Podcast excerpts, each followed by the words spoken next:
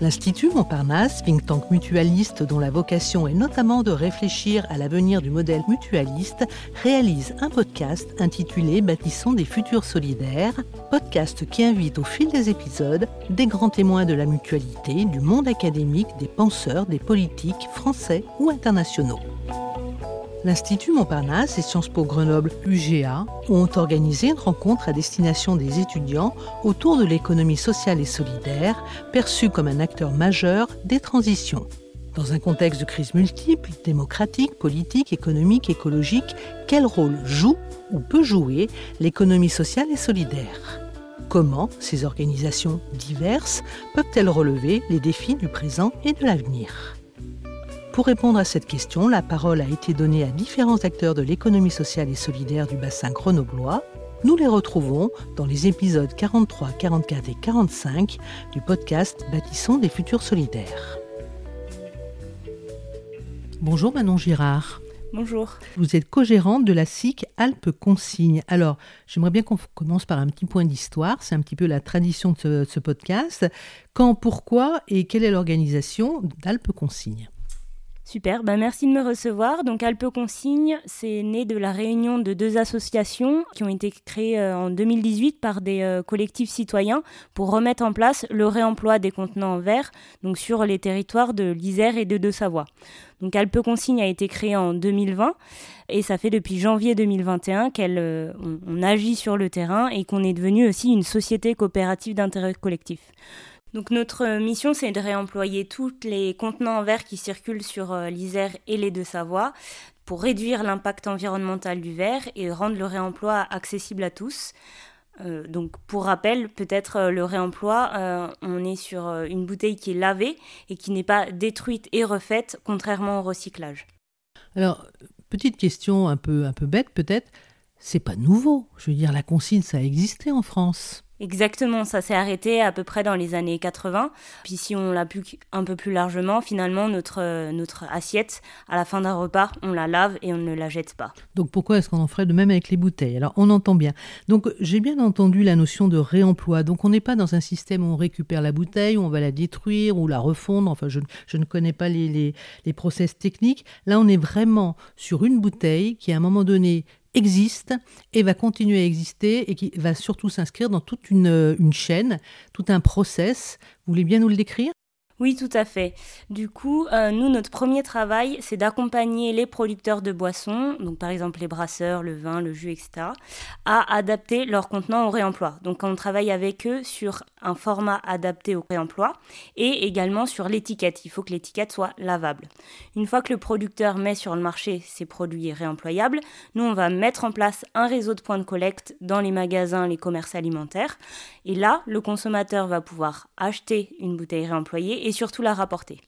Et du coup, nous, on intervient également à ce moment-là sur la collecte de ces bouteilles euh, retournées par le consommateur. Donc, on va collecter chez le producteur et chez le magasin.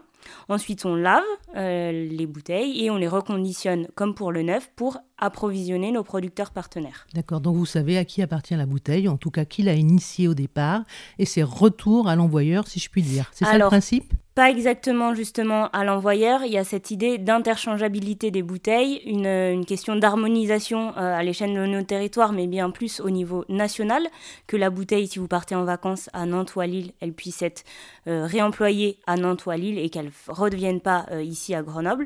Donc il y a vraiment cette idée, et pour que le réemploi fonctionne, et c'est ce qui se passait dans les années 80, c'est que les bouteilles doivent être standards et interchangeables, comme ça le producteur euh, n'a pas finalement sa bouteille initiale, mais euh, une bouteille qui convient complètement à sa chaîne de production. Alors peut-être un petit mot euh, dans la continuité de ce que vous venez de dire sur le rôle de France Consigne. Je le rappelle, vous, vous nous parlez d'Alpes Consigne, mais il existe un réseau vous nous en parlez, d'autant je crois que Alpes Consigne est à la présidence de ce réseau. Oui, tout à fait.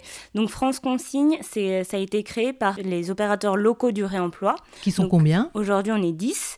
Et l'objectif de cette association qui a été créée sur fin 2022, c'est donc d'harmoniser toutes ces pratiques. Ce qui se fait à Nantes et à Lille soit pareil qu'ici et à, et à Marseille. Et aussi, ben, bien sûr, fait du euh, plaidoyer auprès des, institutionnels et communiquer sur euh, le logo pour que tous les citoyens, les consommateurs, bah, sachent que ça existe et identifient bien une bouteille réemployable. Donc il y a plein d'actions. Est-ce que la consigne est bien vue par tout le monde? Je pense notamment à tous ceux qui ont mis en place le tri sélectif avec les conteneurs euh, positionnés euh, à des endroits stratégiques, réfléchis, pensés, etc. Comment ça se passe? Est-ce que vous avez des retours un peu, un peu grincheux de ce côté-là?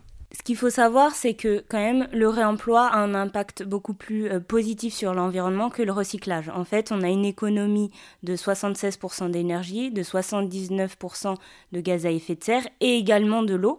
On a une, une économie de 50% d'eau. Contrairement au recyclage, en fait, on n'y pense pas, mais le recyclage utilise de l'eau pour refroidir les fours, nettoyer le, verre, etc.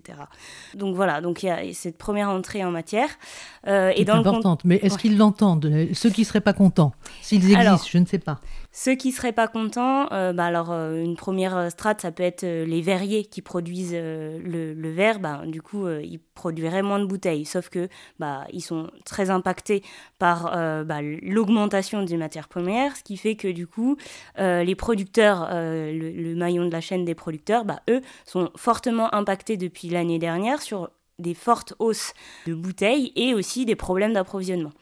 Donc voilà, je pense, enfin c'est tout un système. Finalement, vous trouvez votre place assez naturellement. Exactement. En ce moment, en tout cas, il y a un effet conjoncturel. Autre euh, levier, peut-être, c'est l'aspect juridique. Je crois que là, c'est un levier qui peut être positif pour vous. Tout à fait. Donc euh, la loi AGEC, le décret du, 8 avril 2022, demande à ce que euh, les producteurs, chaque producteur doit mettre d'ici 2027 10% de ses produits en produits réemployables. Voilà.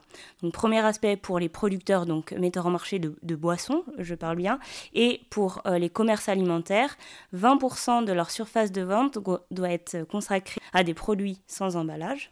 On entend par là fruits et légumes, le vrac et aussi le réemploi. Donc en fait, la, la réglementation aussi avance dans ce sens-là. Les consignes sont installées dans quel type de structure actuellement? Principalement aujourd'hui des enseignes euh, spécialisées, donc euh, surtout bio, des épiceries locales, vrac zéro déchet, et depuis euh, sur nos territoires. Et du coup, depuis cette année, enfin depuis la rentrée 2023, on commence à, prendre contact et à démarcher la grande, la grande distribution, puisque l'objectif, c'est euh, de rendre le réemploi accessible à tous et de réemployer toutes les bouteilles. Donc il faut qu'on adresse, on adresse nos services, notre communication à tout le monde, en fait, hein, toute typologie. Et puis c'est ça qui fait la diversité et, euh, la construction de, de, la filière, en fait. Donc du coup, si la grande distribution rentre dans les circuits, ça peut aller très vite, l'évolution de la consigne en France. Effectivement, oui, ça peut aller très vite, puisqu'on sait qu'ils ont une forte communication, un grand rayonnement. Donc finalement, vous pouvez vous appuyer, compter sur eux, on va le dire simplement. Euh, vous êtes une structure relevant de l'économie sociale et solidaire. Vous allez vous rapprocher de structures finalement qui ne le sont pas. Comment la, grande distribution reçoit-elle une proposition qui vient de l'univers de l'économie sociale et solidaire? Pour nos premiers contacts, euh, plutôt bien. Euh, on a commencé à, toucher, à démarcher, à toucher des, magasins qui étaient qui avait une forte démarche euh, RSE, donc elle était plutôt bien reçue. Et euh, les magasins nous ont dit aussi que c'était une demande de leurs euh, consommateurs. Donc en fait, si ça vient du consommateur, ils se mettent en ordre de marche D'accord. Alors, il y a l'aspect juridique, comme on l'a évoqué, mais il y a aussi un, aspect conjoncturel qui est que les citoyens aujourd'hui comprennent bien les limites, on va dire, de la planète et la nécessité de prendre davantage en compte l'écologie et l'environnement. Tout à fait, avec les hausses des températures et surtout euh, sur Grenoble, on est une cuvette. Les gens se rendent compte des bénéfices écologiques, mais du coup aussi sur le tissu local, avec la, promotion et le soutien des producteurs locaux et le maintien euh, des emplois locaux, euh, bah, parce qu'on travaille avec des partenaires, donc les imprimeurs, les entreprises logistiques, du coup même les producteurs et, et les magasins. Donc voilà, tout ce tissu local économique qui est, qui. Alors, cette euh, idée de la consigne ou de la, renaissance de la consigne, elle est venue d'une petite structure, comme on l'a dit, relevant de l'économie sociale et solidaire. Finalement, il existe un nouvel arsenal juridique qui vous soutient. La volonté, effectivement, aussi de, des grands, des géants de la distribution de faire plaisir à leurs clients et puis d'honorer aussi ce qu'on leur demande. Si on se projette dans deux années, comment voyez-vous les choses? Comment peuvent-elles être? Plus grand enjeu aujourd'hui, ça va être euh, d'harmoniser les pratiques au niveau national. Euh, même s'il y a des nouveaux acteurs qui rentrent euh, dans, le circuit, il faut absolument que le message soit clair et identique pour le consommateur où il soit en France. Donc le deuxième enjeu, ça va être que le consommateur identifie les bouteilles réemployables et prenne cette habitude de rapporter sa bouteille. Merci infiniment Manon Girard. Je rappelle que vous êtes co-gérante de la SIC Alpes Consigne, laquelle est rattachée à France Consigne, et nous vous souhaitons bonne chance pour les deux ans à venir. L'Institut Montparnasse, think tank mutualiste dont la vocation est notamment de réfléchir à l'avenir du modèle mutualiste, réalise un podcast intitulé Bâtissons des futurs solidaires, podcast qui invite au fil des épisodes des grands témoins de la mutualité, du monde académique, des penseurs, des politiques français ou internationaux.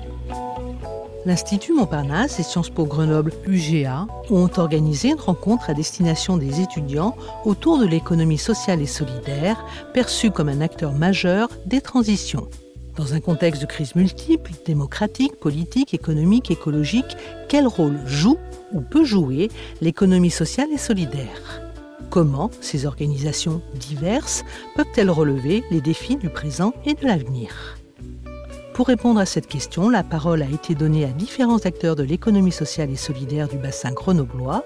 Nous les retrouvons dans les épisodes 43, 44 et 45 du podcast Bâtissons des futurs solidaires.